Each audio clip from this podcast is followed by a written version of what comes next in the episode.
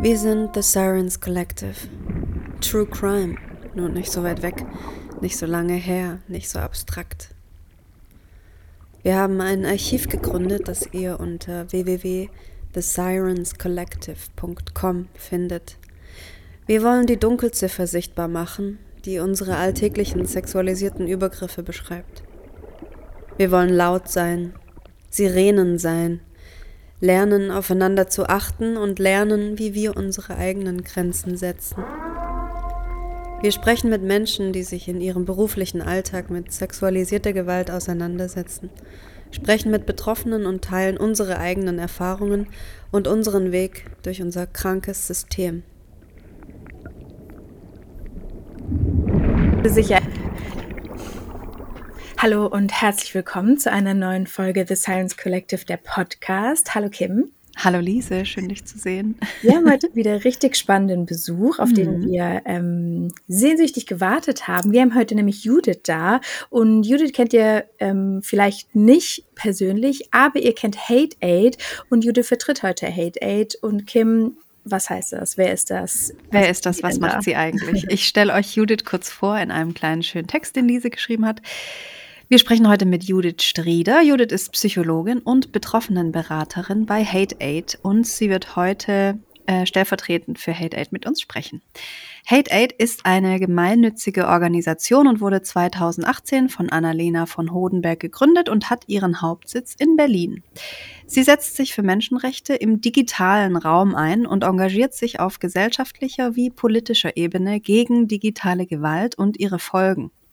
Hate Aid unterstützt Betroffene von digitaler Gewalt. Ganz konkret durch persönliche Beratungen und Prozesskostenfinanzierung. Ihr kennt Hate Aid vielleicht von verschiedenen Projekten wie zum Beispiel dem Hashtag gegen Hass im Netz oder von Dixtinction. Heute wollen wir uns gemeinsam mit Judith anschauen, bei welchen Fällen ihr euch bei Hate Aid melden könnt und wie vielfältig Hass im Internet aussehen kann. Ihr seid auf jeden Fall nicht allein. Hallo und schön, dass du da bist, Judith. Hallo ihr beiden, Dankeschön für die Einladung und danke für die Vorstellung gerade eben. Cool. Viele werden sich jetzt vielleicht fragen, was ist eigentlich digitale Gewalt? Und hä, habe ich noch nie gehört. Was ist das eigentlich? Kannst du das in deinen Worten einmal erklären für alle? Genau, man liest es ja ähm, im Moment relativ viel in unterschiedlichen Medien, so Hate Speech, digitale Gewalt. Wir nutzen absichtlich den Sammelbegriff sozusagen digitale Gewalt, weil eben nicht nur Hate Speech und Hasskommentare darunter fallen, sondern viel, viel mehr. Also es geht mhm. über Beleidigungen per E-Mail oder auf irgendeiner sozialen, ähm, also einem sozialen Netzwerk, wie den großen, die wir kennen, äh, Twitter, Meta und Instagram, aber auch eBay Kleinanzeigen oder Vinted mhm. oder was auch immer. Mhm. Ähm, über, da sprechen wir heute, glaube ich, nochmal besonders ähm, drüber. Mhm ähm, dem Verbreiten von intimem Bildmaterial oder veröffentlichten intimen Bild Bildmaterial, ähm, das Versenden von Dickpics. Also es ist ein sehr vielfältiges Phänomen und man kann es so runterbrechen auf alles, was an Gewalterfahrungen erlebt wird in einem digitalen Raum. Wenn du auch gerade schon bildbasierte Gewalt ansprichst, du hast den Begriff gerade schon genannt, willst du auch da nochmal sagen, hol uns alle mal ins Boot. Was bedeutet das?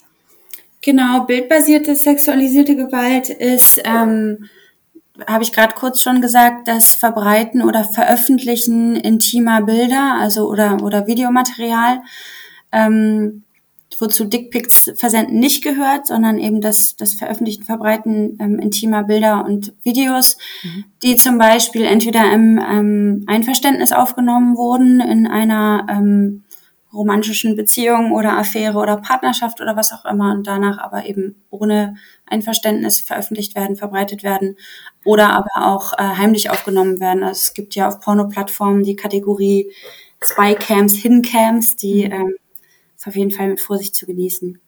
Mhm.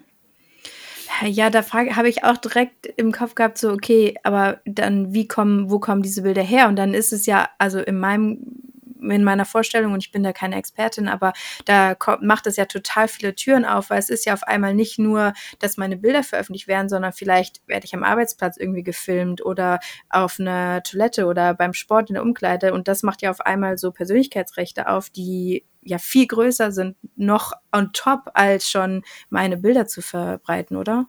Mhm, genau.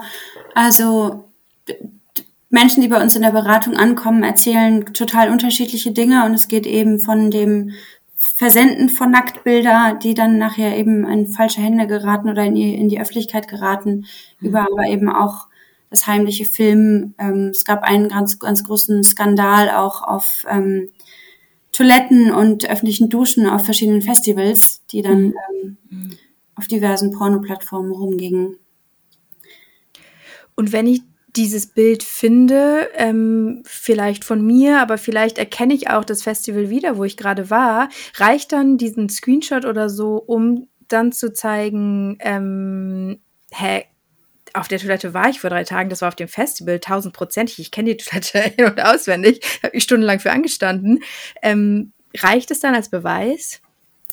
Also, das fängt schon mal bei dem Screenshot an. Es ist ganz, ganz wichtig, nicht einfach, also es ist wichtig, einen Screenshot zu machen, aber nicht einfach so, mhm. ähm, sondern die Screenshots müssen rechtssicher sein, mhm. weil sie gegebenenfalls eben vor ähm, dem Gericht oder bei den Strafverfolgungsbehörden als eben Be Beweismaterial gelten könnten. Mhm. Was heißt rechtssicher? Ähm, falls ihr euch das fragt.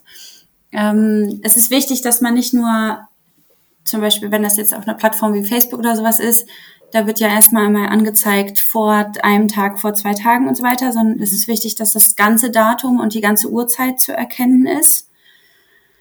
Ähm, plus, ähm, also wann das veröffentlicht wurde, wenn das, wenn das ähm, irgendwo ersichtlich ist, plus wann der Screenshot aufgenommen wurde, auch mit Datum und Uhrzeit und dann eben der Kontext, also wer hat den Kommentar, die E-Mail oder was auch immer, das Bild hochgeladen oder verschickt mhm. und an wen. Also jetzt bei einem, bei dem Veröffentlichen von einem intimen Foto wäre das wichtig zu sehen, auf welcher Plattform ist das, welcher Account hat es vielleicht hochgeladen.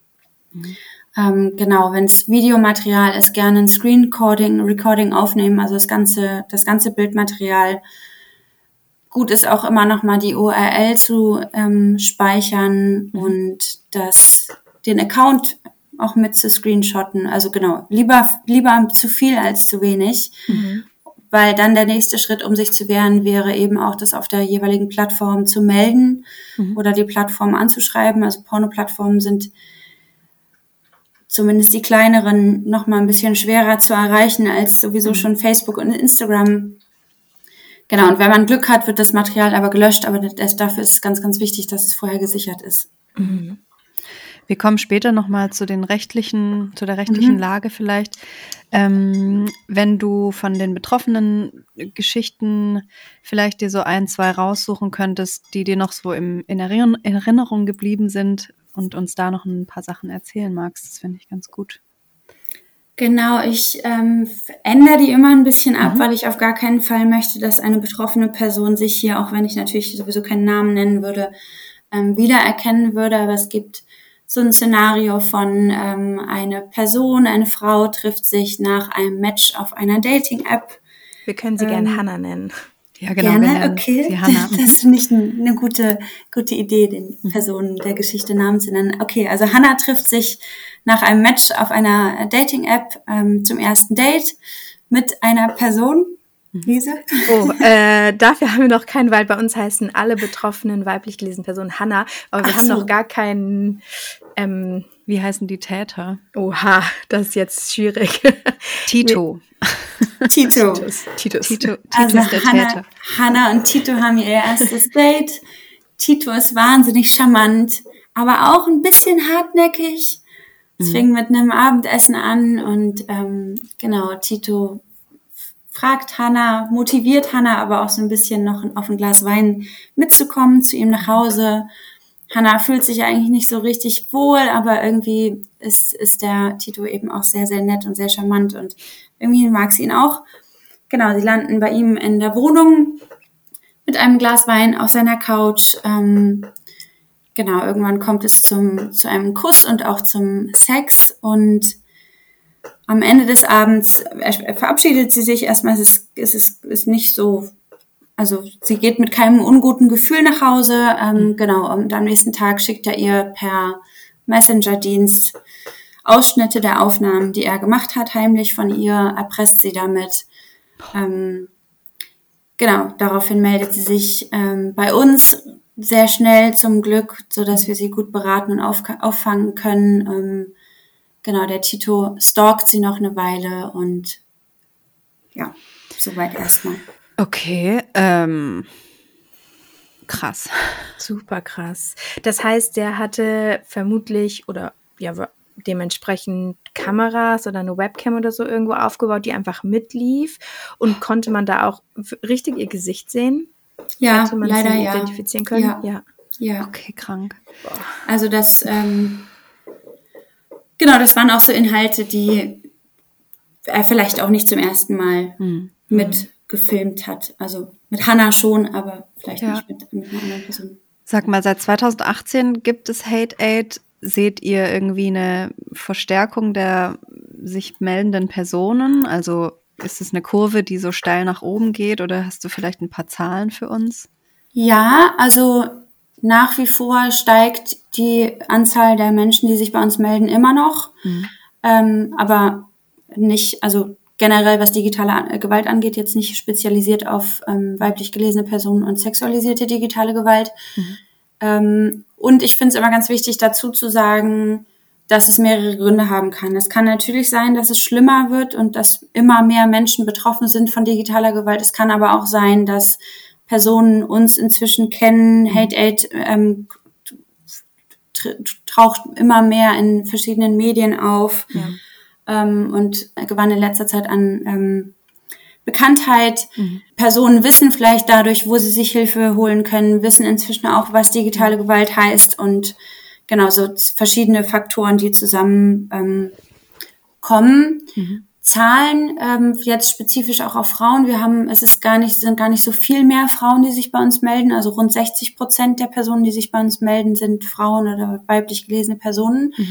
Ähm, machen aber 85 Prozent der Vorfälle, die wir bearbeiten, bei uns aus. Das heißt, Frauen, die sich bei uns melden, sind in der Regel mehrfach betroffen oder dauerhaft betroffen oder massiver betroffen. Wie viele Mitarbeitenden habt ihr jetzt gerade? Wir haben knapp fünf, äh, 50 mitarbeitende Personen bei Hate Aid insgesamt. Davon arbeiten aber nur zwölf in der Beratung. Also wenn wir so über 50 Mitarbeitende sprechen, denken Personen manchmal, da sitzen 50 Personen am Telefon oder an die 50. Aber wir haben natürlich auch noch Juristinnen, ähm, ein Social Media Team und so weiter. Okay, wow. Ja. Ja, daran sieht man auch, wie, wie groß dieses Netzwerk sein muss, um so viele Anfragen wahrscheinlich aufzufangen. Ja. Ja. Ähm, du hast gerade eben gesagt, du, du hast direkt zwei Fälle im Kopf. Du, wir haben über Hannah gesprochen und hast du, hast du noch eine Hannah im Kopf, die du mitgebracht hast? Ähm, ja, das, also so mehrere Hannas sozusagen, weil das sehr vielen Frauen, die in dem Bereich tätig sind, also Journa- Journalismus und Aktivismus, ähm, viele Frauen, die sich im öffentlichen Raum zu Themen äußern, die Menschen vor den Kopf stoßen oder polarisieren, wie Feminismus, Klimawandel und so Hi. weiter. Ja. ähm, die sind eigentlich fast immer betroffen von digitaler Gewalt. Genau, deswegen wäre das so eine, so eine Gruppe von Hannas, die ich dann Können auch wir im Nachhinein gleich mal würde. einen Termin ausmachen? ja, dann machen wir mal einen Können Termin wir bei dir sehr nachher. gerne machen. Wenn ihr betroffen seid, bitte meldet, meldet euch bei uns. Ja, Oh ja, unbedingt. sind wir betroffen. Mhm. Okay. Dann kennt ihr diese Art von Hanna ja oder diese Ja. Hanna. Ja, vielleicht können wir da auch drüber sprechen, was ihr dann für uns quasi machen könnt. An unserem Beispiel Ja, vielleicht auch nachher. Ja. Genau. Ja. Ähm, das können wir jetzt so zum Schluss machen wir ein Individualfallbeispiel. Ja. Gibt es so Vorstellungen, wie alt die Menschen sind, die betroffen sind? Weil in meinem Kopf denke ich, okay, vielleicht sind das auch gerade so, was weiß ich, die 13- bis 17-Jährigen, die irgendwie so Medienumgang lernen oder vielleicht sind auch gerade die, was weiß ich, über 50-Jährigen betroffen, die jetzt das erste Mal den Facebook Messenger entdecken und denken, na klar, dem Harald schicke ich doch ein Foto. Also, wie, wie ist das mit dem Alter? Also wir selber betreuen Personen ab 18, äh, beraten Personen ab 18. Also wenn jetzt eine minderjährige Person bei uns in der Sprechstunde anruft, dann re- sprechen wir natürlich trotzdem mit ihnen, aber unser Beratungsangebot ist eher gerichtet an erwachsene Personen. Und da ist die Verteilung schon auch Personen im, im jüngeren Erwachsenenalter, also zwischen 20 und 40, erleben ähm, mehr digitale Gewalt. Es hat vermutlich aber auch damit zu tun, dass Personen im höheren Alter sich vielleicht weniger im Internet bewegen. Mhm. Aber wir haben durchaus auch Fälle, in denen Personen sich um die 50, 60 noch an uns wenden. Ja. Wenn wir jetzt mal von einer Woche ausgehen, äh, in denen ihr viele Anrufe bekommt, wie viele, von wie vielen sprechen wir da so ungefähr? Ähm, das können, können wir uns ja ausrechnen. Ich mhm. habe die Zahl für den Monat im Kopf. Ah, oder de, die Monatszahl nehme ich auch. Genau, es sind rund 150 neue Vorfälle pro Monat. Okay. Von aber neuen KlientInnen und ähm, ja. bereits bestehenden KlientInnen. 150? Mhm. Was denkst du, ist die Dunkelziffer? Ähm, Wie viele Nullen hat die noch hinten? da wir uns ja jetzt nicht persönlich privat unterhalten und ähm, mhm. Genau würde ich mich da einfach gern zu also bedeckt halten. Mhm. Ich, ich weiß es schlichtweg nicht. Also mhm. wir, ich glaube sehr, sehr hoch, mhm.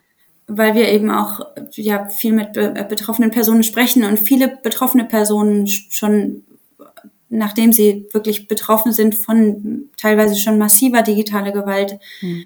äh, und spiegeln, dass sie gar nicht das Gefühl hatten, dass das schon digitale Gewalt ist. Mhm. Ähm, genau, das fängt in unserer Wahrnehmung ja schon früher ja. an. Und ich, also wir haben angefangen, über Dickpics zu sprechen. Ich glaube, fast keine Frau hat noch nie ungewollten Dickpic bekommen. Mhm. Und ich weiß nicht, wie viele von denen sich tatsächlich bei uns melden oder mhm. sich irgendwie zur Wehr setzen. Ja, ja ich glaube auch, dass die Zahl so hoch ist, die würde uns alle erschlagen wahrscheinlich. Ja. An der Stelle können wir vielleicht erzählen, wir haben schon einmal in diesem Podcast ganz kurz, so wie wir das mit unseren Worten machen können, konnten, erklärt, was Distinction ist. Ähm, mhm. Vielleicht wenn du möchtest, kannst du uns da vielleicht noch super gerne was zu erzählen. Und ansonsten würden wir das auf jeden Fall auch in die Shownotes packen, dass alle, die diese Folge heute hören, ähm, auch online finden, wie mhm. sie ganz konkret bei ungewollten Dickpics sich äh, über euch Hilfe suchen können. Ja, total gern. Also Distinction ist ein Projekt, was ähm, zu uns gehört.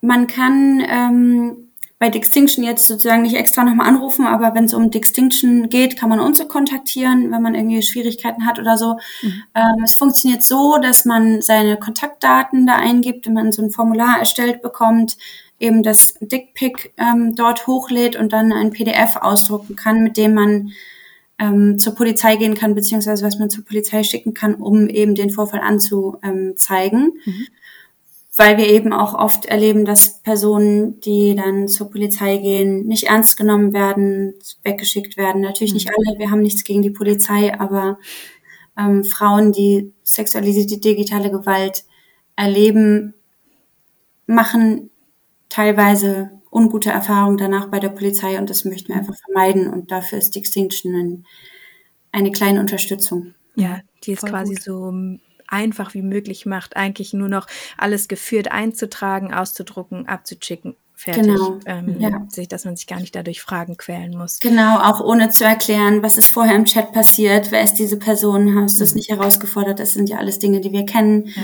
Victim Blaming. Ähm, was hattest du an? Genau. Ja. Hast du Vor vorher auch ein Foto geschickt. Ja. Ja, ja.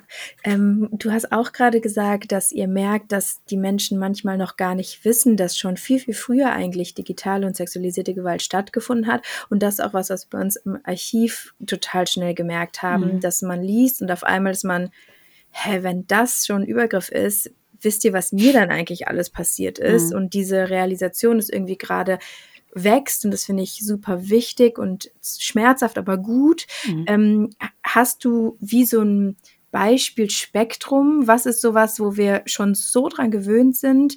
Vielleicht sind es die Dickpics, aber vielleicht gibt es sogar noch was, was verdeckter ist, genau, ja. noch was mhm. unterschwelligeres. Und was ist so einer der härtesten Fälle, die, mit denen du dich bisher auseinandersetzen musstest? Mhm. Ähm, vielleicht so als Marker finde ich es wichtig, immer sich bewusst zu machen, es muss nicht strafrechtlich relevant sein, mhm. was da passiert, sondern eine Gewalterfahrung ist zu erkennen an dem Gefühl der Person, der betroffenen Person, mhm. die das erlebt. Ähm, ich finde eigentlich das Dickpick, das äh, ist eine ganz gut, ein ganz gutes Beispiel. Das ist ja auch noch ähm, relativ frisch, dass es tatsächlich strafrechtlich relevant ist. Also es haben, und das spiegelt sich ja auch in der Wahrnehmung der TäterInnen und betroffenen Personen wieder, dass das total normal ist, dass man Dickpics bekommt und schickt. Äh, nein, ist es nicht. Das ist schon, und das ist aber auch schon keine, keine leichte Form einer sexualisierten Belästigung. Mhm. Hm. Wie ist denn zum Beispiel, wenn ich, was weiß ich, bin bei Tinder angemeldet und ich habe einen Chat und wir haben uns da, wir haben erst ein paar geschrieben und es war super nett, aber ach, der ist mir nicht sympathisch oder sie ist mir nicht sympathisch, aber die, mein Gegenüber hört einfach nicht auf zu schreiben und was weiß ich, ich habe irgendwie nicht auf dem Schirm, dass ich den Chat löschen kann oder diese Person blockieren kann, sondern ich lese jeden Tag so immer nochmal und nochmal und nochmal. Geht das schon in so eine Richtung, dass es einfach irgendwann belästigend wird? Ja, das würde ich auf jeden Fall sagen. Also wenn das so ein permanentes, penetrantes, ähm, immer wieder ein Anschreiben der Person ist, würde ich schon sagen, dass, das, dass man das dazu zählen kann. Ja. Und was ist mit so äh, kleinen Hasskommentaren im Internet ähm, unter Fotos? Äh, lese ich zum Beispiel sehr oft bei mir solche Sachen, die schon kurz wehtun, aber dann denke ich so, ja, das ist halt eine kleine Wurst, die sitzt zu Hause auf dem Sofa und ist selber ein bisschen traurig und muss mir jetzt einen Hasskommentar darunter schicken und mir sagen, wie hässlich sie mich findet. Ähm, ist es auch digitale Gewalt eigentlich, oder? Definitiv. Also ja. du hast es ja selber gerade, ich glaube, zweimal Hasskommentar genannt. Mhm. Und ähm, das ist gut, dass, oder bewundernswert, dass du Mitgefühl mit der Täterperson hast oder mhm. dir vorstellen kannst, warum die Person das vielleicht macht und gut, mhm. dass du nicht, dich, dich selber vielleicht nicht so angegriffen fühlst, weil ja. das ist auch richtig, dass viele Personen, die Hasskommentare verfassen, in der Regel nicht die Person hinter dem Laptop meinen, sondern eine Projektionsfläche, mhm. die du in dem Fall darstellst. Ja. Aber ja, das ist definitiv digitale Gewalt. Ja, vielleicht können wir dich als Psychologin einmal fragen, weil das auch sowas, was ich bei ganz vielen und wie du sagst, gerade Aktivistinnen oder Menschen, die sich öffentlich im Internet bewegen, äh, dieser Satz, und ich sage ihn jetzt einmal, Achtung, ähm, du willst doch nur mal gefickt werden oder du musst doch nur mal gefickt werden. Und ich weiß nicht, wie oft ich diesen Kommentar lese. Was ist das? Wo, was war, also wirklich psychologisch interessiert mich, warum ist das eine Beruhigung oder eine Wohltat für die Autorin, den Autor, das zu schreiben? Ich verstehe es nicht. Ich muss zugeben, das hatte ich nicht im Studium. ähm, aber mir fallen so verschiedene ähm, Dinge dazu ein. Also definitiv ist es ja eine totale Objektifizierung und Sexualisierung der Person, die sich zu irgendwas, also der Frau, die sich zu irgendwas äußert. Ähm, es ist, denke ich, auch ein sich erheben und ähm, der Wunsch ähm, der Dominanz oder Macht mhm. der Person und eine, eine Herabwürdigung, Erniedrigung. Ja. Und ich oh. würde vermuten, dass die Person, die das Kommentar, den Kommentar verfasst hat, sich ähm, getriggert oder angegriffen fühlt durch die, den Inhalt der mhm. ähm, Person, die in dem Fall dann eben betroffen ist. Mhm. Genau, und es ist, ich denke, es ist ein strukturelles Problem. Also viele Frauen sind, wenn sie von digitaler Gewalt oder generell, das kann man ja auch aufs analoge Leben ähm, übertragen, von Gewalt betroffen sind, von sexualisierter Gewalt betroffen, ähm, genau, kriegen sexistische oder sexualisierte Kommentare oder Nachrichten, kriegen Vergewaltigungsfantasien, kriegen eben Dick, also ähm, Dickpics mhm. geschickt oder ähm, Bilder werden veröffentlicht oder es wird damit gedroht zu veröffentlichen. Das berichten in der Regel unsere betroffenen Männer nicht. Hm. Okay. Genauso wie Journalistinnen und Aktivistinnen eben solche Kommentare bekommen, aber der männliche Kollege dann oder Politiker in der Regel auch nicht. Hm. Was ist denn bei Männern dann so ein Beispiel? Was, ähm, womit melden die sich bei euch? Auch von bis, also mhm. Bedrohung, Beleidigung, Ver also Verleugnung übender Nachrede, also dass Lügen, Lügen verbreitet werden oder mhm. Falschbehauptungen, aber ähm, also eigentlich relativ ähnlichen Sachen, aber eben diese sexuelle Komponente ist nicht so stark oder ist gar mhm. nicht vorhanden. Okay. Ja, vielleicht gucken wir jetzt mal, was könnt ihr denn dann machen? Also ich, angenommen, ich melde mich bei dir und rufe dich an und sag, hey, jemand hat unter ein Foto geschrieben, geh sterben oder du bist so hässlich. Es gibt mehrere von solchen Beispielen bei mir. Was kann ich dann machen oder was könnt ihr dann für mich machen? Wie mhm. ist die mhm. rechtliche Lage für mich dann? Ich würde erstmal ähm, noch einen Schritt weiter mhm. vorher anfangen, weil ich ja Betroffenenberaterin bin bei Hate Aid und ähm, genau, wir die Betroffenenberatung so einteilen können, eigentlich drei große Säulenbereiche. Das erste ist die emotional stabilisierende Beratung. Mhm. Das ist für Personen, die bei uns in der Sprechstunde zum Beispiel anrufen oder bei uns ähm, sich melden auf anderen Wegen, in der Regel sehr, sehr wichtig, erstmal mhm. einfach über diese Erfahrung zu sprechen, das einzuordnen, mhm. zu hören, du bist nicht schuld, das ist Gewalt, die du erlebt hast und es ist auch total okay und normal, dass dich das nicht kalt lässt. Mhm. Und ähm, dann in dem nächsten Schritt zu schauen, was braucht die Person gerade. Es ist wichtig, dass, dass wir regelmäßige Gesprächstermine anbieten. Es ist wichtig, ähm, sich vielleicht mal ein paar Tage gerne nicht permanent und dauerhaft auf, aus den sozialen Netzwerken zurückzuziehen. Mhm. Ähm, genau, um einfach wieder so ein bisschen emotional zu Kräften zu kommen. Mhm. Das zweite ist die Kommunikationsberatung. Da geht es eben um, wie gehe ich mit den Nachrichten oder den Kommentaren um, die ich bekomme. Also lösche ich das einfach, blockiere ich, sichere ich das vorher, was, was mache ich damit? Mhm. Setze ich vielleicht auch mal ein Statement, antworte ich darauf, gehe ich in, in die Diskussion und Konfrontation. Da gibt es ja ganz viele Strategien, die man verfolgen kann. ähm, und da geben wir auch keine vor, sondern ähm, erarbeiten eben mit der betroffenen Person gemeinsam ja, was sich ähm, am besten anfühlt. Ja. Was die Person braucht, genau. Das dritte ist die Sicherheitsberatung, in der schauen wir uns an, wie wir die analoge und digitale Sicherheit der Person erhöhen oder gewährleisten können. Ah, okay. Ähm, genau, da geht's über das Einrichten von sehr sicheren Passwörtern, wenn vielleicht auch ein Hacking-Verdacht äh, vorhanden ist. Mhm.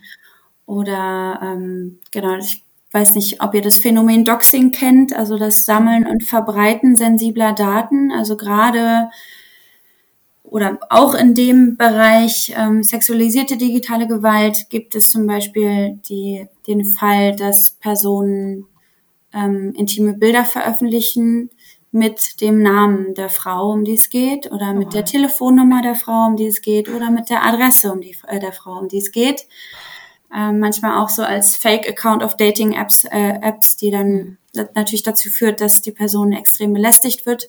Mhm. Genau, da ist es dann wichtig zu schauen, was kann man tun. Es ist wichtig, die Handynummer zu wechseln, die Adresse zu sperren, die Wohnung zu verlassen, ähm, weil digitale Gewalt eben auch ganz oft ins analoge Leben überschlägt. Ja, aber das ist doch Wahnsinn. Da muss man sich immer vorstellen, nicht, dass man da schon eine Wahn, also eine ähm, übergriffige Person hat, die sich rausnimmt, diese Dinge zu veröffentlichen. Aber gleichzeitig bedeutet das ja dann, dass es genug Menschen gibt, die diese Adresse sehen und denken, ja, das ist ja eine Wahnsinnsangebot, da gehe ich doch jetzt mal hin. Das ist doch hm. völlig wahnsinnig. Also naja, also einerseits kommt es ja darauf an, wie es dann kommuniziert wird. Also wir hatten schon Fälle, in denen Frauen auf Dating-Plattformen aufgetaucht sind und dann von Männern angeschrieben wurden, obwohl sie, also weil sie dachten, sie schreiben tatsächlich diese Frau an, die sich da freiwillig angemeldet hat. Hm. Ähm, genau, und auf der anderen Seite, wenn es Täter gibt, gibt es natürlich auch Mittäter, die hm. das dann unterstützen. Hm. Ich habe auch noch eine konkrete Frage. Und ja? zwar bleiben wir mal bei Instagram. Ähm, ich sehe oft zwei Phänomene und da ist, ich glaube, das ist so ein ganz dunkles Halbwissen und vielleicht kannst du uns oder mich da aufklären, indem dann ähm, große Kanäle, Nachrichten und da müssen wir jetzt vielleicht unterscheiden, Nachrichten und Kommentare ganz explizit ähm, screenshotten und teilen und sagen mit Foto und Namen von diesem Kanal, der es gepostet hat, hier ähm, Bernd 34 Grillmeister hat gesagt, du musst mal richtig wieder. Und dann wird das veröffentlicht, um zu zeigen, hey, wie kann das sein, dass Bernd permanent mir sowas schreibt? Und dann, was mein Halbwissen ist, dass ich glaube, es ist okay, das zu teilen, wenn es ein öffentlicher Kommentar war. Wenn es aber eine private Nachricht war, darf vielleicht die Betroffene das nicht öffentlich teilen. Stimmt es? Wie ist das? Ähm, da kann ich tatsächlich, da muss ich passen. Okay. Also ich bin keine Juristin, da habe ich genauso gefährliches Halbwissen wie du. ja, nö, du, dann genau. führen wir das heraus und fühlen das hier nachher noch an. Aber wir waren gerade noch bei rechtlichen Schritten, die man ja, einleiten kann. Wir können dazu vielleicht noch was sagen. Mhm. Ähm, Generell finden wir als Organisation es immer wichtig, dass wir, ähm, dass Personen das zur Anzeige bringen. Mhm. Einfach damit die Strafverfolgungsbehörden sensibler ähm, mhm. werden, was das Thema angeht, damit eben die Dunkelziffer heller wird. Mhm. Ähm, genau. Und auf der anderen Seite steht natürlich immer die betroffene Person und es ist viel, viel wichtiger, dass die betroffene Person, dass der betroffenen Person gut geht, als dass irgendwelche Statistiken sich angleichen. Mhm. Also alles immer nur so weit, wie die betroffene Person das emotional gerade halten kann. Mhm. Ähm, beziehungsweise muss man bei der ähm, Strafanzeige auch immer gucken, dass sie, also wenn die Person zum Beispiel meinen Namen noch nicht kennt, kann es sein, dass sie meinen Namen erfahren wird. Mhm. Es gibt mhm. ähm, Schritte, die man einleiten kann, damit man seine eigene Adresse da nicht angeben muss, aber man, man muss eine Adresse angeben. Es kann zum Beispiel eine CO-Adresse sein. Mhm. Wenn man eine Anwaltskanzlei hat, die einen unterstützt, kann das, kann das deren Adresse sein. Es kann zum Beispiel auch unsere Adresse sein in geeigneten Fällen. Und man kann ja mal strafrechtlich gegen etwas vorgehen und zivilrechtlich. Strafrechtlich ist eben, das bei der Polizei zur Anzeige zu bringen, was kostenlos ist. Und zivilrechtlich ist einfach nochmal eine andere Art, ähm, dagegen vorzugehen. In der Regel sucht man sich einen Anwalt, eine Anwältin, muss das äh, selber bezahlen mhm. und kann dann sozusagen selber gegen die Person vorgehen. Da ist es so, dass wir in geeigneten Fällen diese zivilrechtlichen Prozesse finanzieren. Mhm. Ähm, genau. Was wäre Beispiel? Ja. ja. dass wir uns vorstellen können, wer, wer unterstützt wird durch sowas vielleicht, ja. Ähm, ja, das, also das ist tatsächlich auch ein Fall, der, der öffentlich ähm, nachzulesen ist. Das war Luisa Neubauer, die angegriffen wurde von äh, Perinci. Mhm. Ähm, genau, auch ein sexualisierter Kommentar in den sozialen Netzwerken. Da haben wir sie unterstützt, gegen ihn vorzugehen und da mhm. haben wir den Prozess auch ähm, gewonnen. Okay. Mhm. Genau. Und das heißt eigentlich, es lohnt sich auf jeden Fall, sich zu melden. Es lohnt sich zu schauen, was man machen kann. Man ist da nicht einfach hilflos ausgesetzt. Aber siehst du, wie so Dinge, die sich für deinen Arbeitsalltag immer wieder wiederholen? Oder ist eigentlich jeder Tag und jeder Fall komplett anders? Mm, so ein bisschen habe ich das ja schon angedeutet mit dem, ähm, dass digitale Gewalt gegenüber Frauen oft sexualisiert sind. Also wir haben schon, es gibt schon, natürlich ist jeder Fall individuell zu betrachten, aber wir haben schon Fälle, die sich ähneln. Also viele Frauen, die gestalkt werden ähm, oder genau, also mhm. Parallelen, die zu erkennen sind. Mhm. Mhm auch in der Erfahrung, die Personen mit den Strafverfolgungsbehörden machen, zum Beispiel, ähm, genau. Hm. Würdest du sagen, das Internet, das große gefährliche Internet ist ein geschützter Raum für Täter und Täterinnen? So können die da einfach machen, was sie wollen? Wie geschützt sind die? Also das Internet ist definitiv kein rechtsfreier Raum. Hm. Mir ist aber auch klar, dass das immer noch sehr viele Menschen denken und ich denke schon, dass das Internet auf jeden Fall aktuell noch zugeschützt ist für mhm. TäterInnen. Mhm. Durch die Anonymität des Internets, dadurch, dass Strafverfolgungsbehörden die Problematik ähm, leider noch nicht ernst genug nehmen, mhm. Plattformen nicht genug in die Verantwortung gezogen ähm, mhm. werden und die Gesetze, die es teilweise ja schon gibt, ähm, einfach nicht konsequent umgesetzt werden und auch noch ausbaufähig sind. Ja. Mhm. ja, vielleicht ist das der Moment für unser Fallbeispiel, weil es gibt ja Momente, in denen ähm, unser Anwalt ganz klar sagt, hey, das darf nicht passieren und das darf nicht gemacht werden. Und Instagram war zum Beispiel entscheidet, nö, also wir finden das komplett in Ordnung mhm. und das halt dann ja so ein Rattenschwanz hinter sich herzieht, indem man denkt, oh, wie kann das sein, dass Instagram da andere Standards anwendet als offiziell rechtlich, anwaltlich und man dann das erst alles anleiern muss. Das braucht Zeit, das kostet Geld, das ist einfach, oh, das ist anstrengend ja, einfach. Ja, das ist anstrengend. Genau, und das ist ja dann wirklich ein Privileg, dass man sich das leisten kann, dagegen vorzugehen. Mhm. Ähm, das kann aber eben nicht jede Person. Und ähm, Genau, vielleicht fängt es da auch schon bei den Meldewegen an. Also wenn man auf Instagram was meldet, ist es ganz, ganz wichtig, das nicht per Community-Gesetz zu machen, weil das sozusagen deren Richtlinien sind, mhm. sondern per NetzDG, zumindest aktuell noch. Also das ist dann schon mal ein bisschen, da ist die Erfolgschance etwas höher. Mhm. Aber so wie du sagst, Lise, leider auch ähm, nach wie vor zu gering, beziehungsweise ist es nicht die Versicherung dafür, dass ähm, Instagram das durchsetzen wird. Mhm. Das ist schlichtweg einfach so, dass solche Plattformen Geld verdienen möchten und keine, also mehr wirtschaftliche Interessen haben als mhm. Interessen daran, dass es der Userschaft gut geht. Und ähm, so diese Emotion Hass ist einfach eine Emotion, die viele Leute anzieht. So, es ist irgendwie, mhm. Leute verbringen viel Zeit auf Plattformen, wenn sich Menschen ähm, massiv angreifen, lesen Kommentarspalten, warum auch immer. Und das äh, mindert natürlich die Bereitschaft von Instagram, diese Kommentare dann ähm, hm. zeitnah und konsequent zu entfernen. Ja. Komischerweise, wenn ich unter ein Foto von Lise schreibe, wie hot sie ist, dann werde ich sofort ähm, gesperrt von Instagram.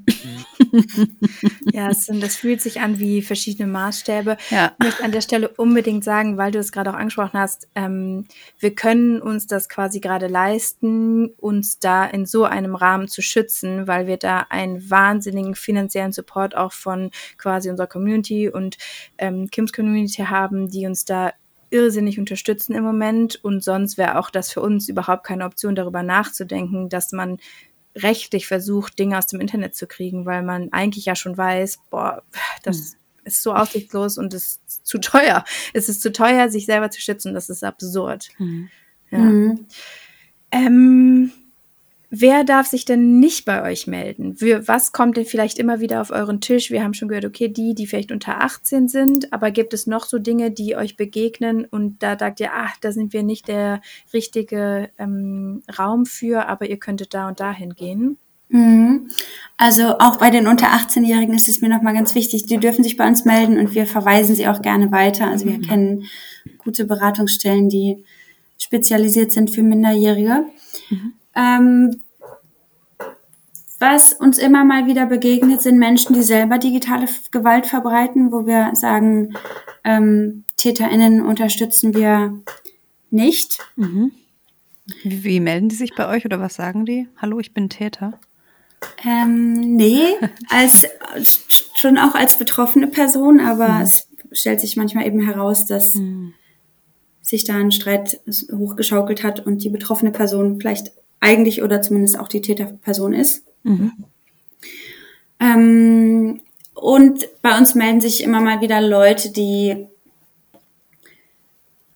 ähm, eine umfassendere Problematik mitbringen, also einen komplexen Fall mit ähm, analogen, aber auch digitalen Gewalterfahrungen. Und da sind wir natürlich schon die richtigen Ansprechpartner, aber gucken auch immer noch, ob wir die Person vielleicht noch woanders unterkriegen. Mhm.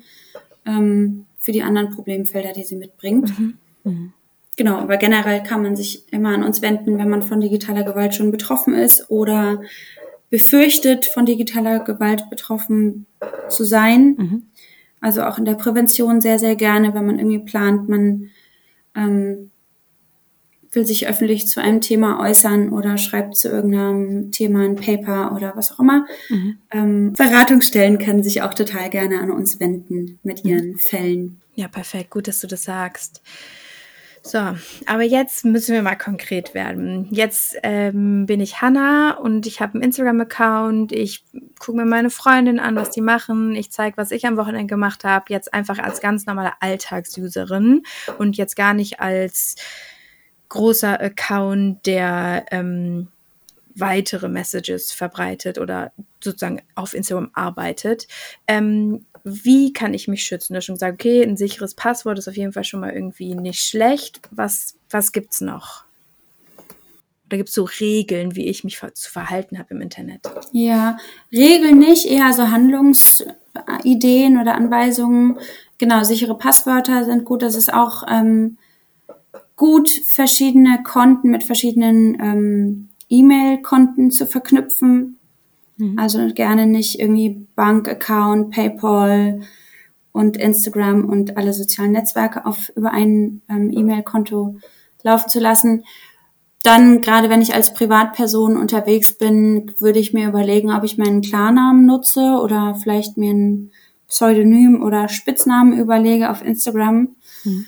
Ähm, genau, dann auch so dieses Teilen von, wo bin ich gerade, ist die Frage, ob das immer notwendig ist. Also mhm. es ist, man muss sich einfach überlegen, dass wenn man regelmäßig teilt, wo man vielleicht Sonntagabend ins Fitnessstudio geht und wie man dann nach Hause kommt und wo das eigene Zuhause ist, dann haben viele Menschen schon wirklich viele Infos über mhm. einen. Ähm, ja, das ist auch was, was ich immer mal wieder lesen musste schon in meinem Leben, ähm, dass Leute schreiben, ah, ich weiß, wo du wohnst oder ah, ich weiß, wo du immer Gassi gehst.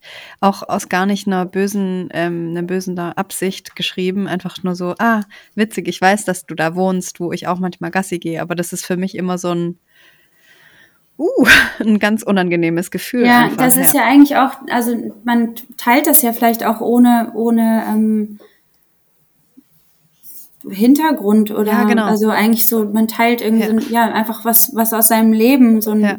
das ist ja eigentlich auch, also die Idee dahinter ist ja schön, aber es kann halt einfach missbraucht werden. Ja. Genauso wie, also so wo du das gerade sagst, mit ich weiß, wo du wohnst, einfach vielleicht nicht unbedingt ähm, anfangen, ein Video aufzunehmen, wenn ich gerade mein Haus verlasse, so dass man irgendwie die, die Haustür und Hausnummer noch ähm, genau, im Hintergrund sieht gerne das Pri äh, Profil immer auf Privat stellen und sich da auch einfach mal angucken, wer einem da folgen will. Mhm. Ich stehe auch gerade vor dieser Frage und bin da auch noch, ich komme da einfach kurz zu keinem Schluss, weil ich werde bald sowas wie eine ähm, Werkstattgalerie eröffnen und die ursprüngliche Idee war, dass Menschen da hinkommen können. Und jetzt gerade denke ich, ah, also eigentlich kann ich die Adresse nicht rausgeben und eigentlich so, wie das gedacht war, dass Menschen das besuchen können und Sachen anschauen können, das geht nicht, weil wie soll ich das kontrollieren, wer die Anfrage stellt, vorbeizukommen, wie soll ich das kontrollieren? Ich kann es nicht gerade einfach so auf Instagram zeigen, habe ich das Gefühl, ist zu gefährlich. Ähm, das ist super, ah, das ist ein mhm. krasses Gefühl, dass man darüber nachdenken muss, was sagt man jetzt noch, damit man sich selbst und auch gerade Leute um sich herum irgendwie schützt. Das ist schon, mhm. pff, ja, total gut, dass dir das im Vorfeld noch einfällt. ja. ähm, aber dann ist ja auch die Frage, in was für einem Setting oder wo ist diese Galerie? Kann man das vielleicht irgendwie machen, wo mehrere KünstlerInnen ähm, Räume haben oder also so, einfach so sicher wie möglich gestalten? Ja, ja, super schwierig. Ja, was mich noch interessiert hat, oder Kim und ich haben da gestern äh, zu zweit kurz drüber gesprochen. Ähm, jetzt ist es so, okay, ich habe aufgepasst, ich habe keine, nicht zu viele Bilder geteilt, nichts, wo man alles erkennen kann. Wenn ich Nacktbilder schicke, klar, der alte Trick von Omi ohne Kopf. ähm, wir kennen ihn doch alle. keine identifizierbaren Tattoos auf Nacktfotos. Ja, inzwischen aber auch ohne, ohne Tattoos und ohne, ähm, genau, einfach ohne Wiedererkennungsmerkmale. Einfach nur die nackte Brust, sonst nichts. so, damit ihr euch das merkt. Ähm, aber dennoch bin ich dann gestern auf was gestoßen und ich, das hat für mich alle Level von Absurdität und ja. also Irrsinn ähm, gesprengt. Und zwar ging es da dann um äh, Deepfakes. Kannst du uns einmal erklären, was es ist? Ja, sehr gerne. Deepfakes sind KI-generiertes ähm, Video-Bildmaterial, ähm, ich glaube, viele Menschen erinnern sich an Weihnachten, ich glaube vor zwei Jahren. Oha. Da gab's auf ähm, Instagram und so so kleine nette Videos mit so Weihnachtselfen. Hm, ja, die gab's schon in den 90ern gefühlt. Ah ja, okay. als wir den ersten Computer hatten, gab's es schon als Weihnachtswitz. Äh, das weiß ich noch. Gut, ähm, also mit, mit eben der ähm, den Gesichtern der Familie reingeschnitten. Ja, genau. Ne? genau. Und die genau. tanzen dann so. genau. Genau, und die werden, also eigentlich ist da, das ist ein Deepfake und die werden immer besser, ähm, so dass man eben nicht auf den ersten Blick erkennt, ob das jetzt reingeschnitten ist oder nicht. Mhm. Und genau, ich weiß nicht, in welchem Zuge du das ähm, hier das also untergekommen ist, Lise. Recherchier verpflichtenden Gründen habe ich ähm, mir Deepfakes im Zusammenhang mit Pornos angeschaut. Genau. Und ich bin auf einer Seite gelandet, die eben damit wirbt, berühmte Persönlichkeiten in mhm. pornografischen Filmen zu zeigen. Und das ist aber so absurd gewesen. Also ähm, mir dann viereinhalb Sekunden von der Schauspielerin von Hermine Granger angeschaut. Ich habe gerade leider ja schon wieder ihren Namen vergessen. Ähm, die dann der Kopf, das wirklich, es sieht aus wie diese Person, egal wie sie sich bewegt, ist auch nicht 2D, ist wirklich ein 3D-Kopf, der aber auf einem Körper steckt, der überhaupt nicht zu dieser Person im echten Leben passt. Sie spricht diese Deepfake Hermine spricht eine komplett andere Sprache, die vermutlich die echte Hermine nicht spricht. Ähm, wenn irgendwie da das Gesicht oder irgendwas durchs Gesicht gegangen ist, dann ist es so verzogen. Der, also das war so, hat so eine Absurdität gehabt. Äh, ich habe mir auch dann zehn Sekunden von Billie Eilish angeguckt, die auf einem Körper gesteckt hat, der so eindeutig auf keinen Fall zu keiner Phase ihres Lebens zu ihr gehören kann. Also es ist wirklich eine so absurde Situation und gleichzeitig sehen meine Augen diesen Kopf und der sich bewegt und ganz natürlich aussieht und spricht und es sieht aus wie die Person, die nur irgendwie gerade ihren Körper revealed, den wir sonst so noch gar nicht kennen. Also es ist komplett absurd. Hm. Genau, und das ist ja, also manchmal sind diese Filmausschnitte einfach absurd, manchmal ist aber auch einfach nicht zu erkennen, ob das echt oder nicht ja. echt ist. Hm. Ähm, genau, und für, für Deepfake-Pornos wird diese Technologie eben missbraucht. Ähm, es gibt eigentlich über jede berühmte Frau schon fast Deepfake-Pornos, also in der Politik auf jeden Fall. Schauspiel, Musik ist also auch Tendenz auf jeden Fall, hast du ja gerade schon mhm. oder gestern festgestellt. Ähm, genau, das ist, das ist echt nochmal ein nächstes Level. Mhm. Ähm, es werden natürlich auch nicht ethische, feministische, ästhetische Filme dort mhm. verwendet, sondern in der Regel Hardcore-pornografisches Material, mhm. in dem Frauen massiv erniedrigt werden. Mhm.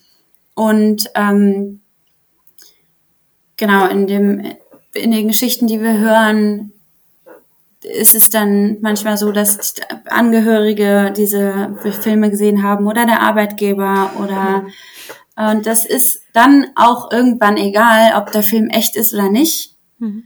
Ja. Weil die Erniedrigung so massiv ist, in so einem, in so einem Zusammenschnitt oder in so einem Film gezeigt worden zu sein oder das Gesicht damit verknüpft wurde, weil Bilder von, also Menschen, Menschen, die Bilder gesehen haben, haben ja diese Bilder im Kopf. Ja. Mhm. Da ist es im Endeffekt egal, ob der Körper nun echt, also oder dazugehört oder nicht. Ähm, ja. Genau, das kann im schlimmsten Fall halt wirklich auf ganz vielen verschiedenen äh, Lebensbereichen massiven Schaden anrichten, also sozial und ähm, partnerschaftlich, beruflich, äh, mhm. psychisch muss, ne, das ist irgendwie klar. Ja. Ähm, genau. Das heißt, dass es gar nicht nur ein Problem von Schauspielerinnen, Musikerinnen, Politikerinnen ist, sondern es das heißt auch Privatpersonen haben als TäterInnen die Möglichkeit, da ich sage jetzt mal in Anführungszeichen, problemlos äh, solches Material von anderen Privatpersonen zu erstellen. Genau, es ist inzwischen relativ leicht. Es gibt diese Apps im App Store ähm, die teilweise auch damit werben, erstelle hier deinen eigenen Deepfake-Porno. Man braucht wow. da, also über von berühmten Personen ist es natürlich leicht, weil es so viel Bildmaterial gibt. Es ist mhm. inzwischen aber möglich, mit einem Foto ein, also mit einem Foto einer Frau, mhm. sprich dem Profilbild von Instagram zum Beispiel, ich muss die Frau noch nicht mehr kennen, ein Deepfake-Porno zu erstellen. Wir hatten dazu letztes Jahr auch eine Petition mhm. ähm, gestartet. Wir haben eine nicht so schöne Nachricht jetzt gelesen, ähm, und zwar wurde euer Projekt Hate Aid bisher vom Bundesjustizministerium gefördert. Und aktuell wurde die jetzt gerade gestrichen.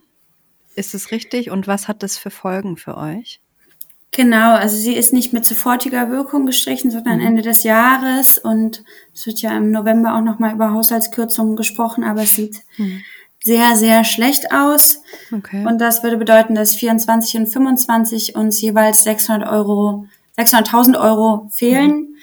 Ähm, und das, also, das ist sowieso schon problematisch. Ähm, aber das Geld finanziert einen Teil unserer Beratung. Mhm.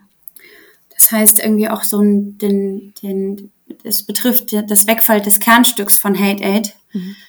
Ähm, genau, wir sind gerade dabei, irgendwie alles, alle Möglichkeiten auszuloten, um diese Lücke zu stopfen. Also schauen, dass wir irgendwie alles dafür tun können, dass wir keine beratende Person entlassen müssen. Aber das ist, ähm, genau, steht gerade sehr auf der Kippe. Ich habe ja vorhin schon gesagt, wir sind zwölf Leute und ähm, genau, wenn dann drei oder vier wegfallen, ist es natürlich hm. ein großer Unterschied und würde dazu führen, dass wir betroffene äh, Personen nicht mehr, also nicht mehr alle betroffene Personen beraten können oder es zu langen Wartezeiten kommen würde, die die Personen eben auch bei der Strafverfolgungsbehörden oft schon ähm, erleben müssen. Mhm. Und genau, ich meine, wir arbeiten ja auch nicht nur auf dieser Ebene mit Betroffenen, sondern versuchen auch betroffene Personen, die sich im öffentlichen Diskurs ähm, laut machen, zu unterstützen, sich nicht aus dem, aus dem öffentlichen Raum ähm, zurückziehen zu müssen. Und genau das hat natürlich auch Auswirkungen auf unsere Gesellschaft. Mhm. Was können wir tun? Was können die Hörerinnen tun, die jetzt diese Folge hören? Ähm, das fängt an, dass wir darüber sprechen. Also ich mhm. freue mich nicht, diese Frage gestellt zu bekommen, aber es ist ja. gut, dem Thema Aufmerksamkeit, äh, auf Aufmerksamkeit zu schenken und Medienpräsenz zu geben. Ähm, es ist gut, dass ich heute hier bin, dass wir darüber sprechen. Mhm. Und genau die Hörerinnen können ähm, unser Newsletter abonnieren, unsere Social-Media-Kanäle abonnieren, ähm, mit Personen im Umfeld darüber sprechen und natürlich auch ähm, spenden. Es muss gar nicht viel sein, aber in der Summe hilft jeder kleine Betrag dazu bei. Mhm. Super, Super, das heißt, ihr findet auf jeden Fall alle Informationen dazu auch wieder in den Show Notes. Die gibst du uns nachher und dann ähm, machen wir da den Zugang möglichst einfach, weil wir nicht möchten, dass wir auf euch verzichten müssen. Mhm. Ja, genau. sehr gerne. Dankeschön. Ja, eure Arbeit ist so wichtig. Und vor allem immer wieder darüber zu sprechen, ist noch viel wichtiger. Deswegen sind wir hier und wir freuen uns, wenn ihr die Folge teilt, wenn ihr ähm, Hate Aid unterstützt, wie auch immer. Ähm, danke für deine Zeit, Judith. Möchtest du noch irgendwas loswerden, was wir jetzt gar nicht angesprochen haben oder bist du zufrieden? Nö, für mich ist es rund. Also genau, ja. es können sich alle Personen immer gerne bei uns melden, die Unterstützung brauchen oder Beratung ja. brauchen und dann schauen wir, was wir tun können und Danke für die Einladung nochmal. Perfekt. Voll ja, gern. super schön, dass du da warst. Dann hören wir uns nächste Woche wieder und bis dann eine schöne Woche und passt gut auf euch auf. 去。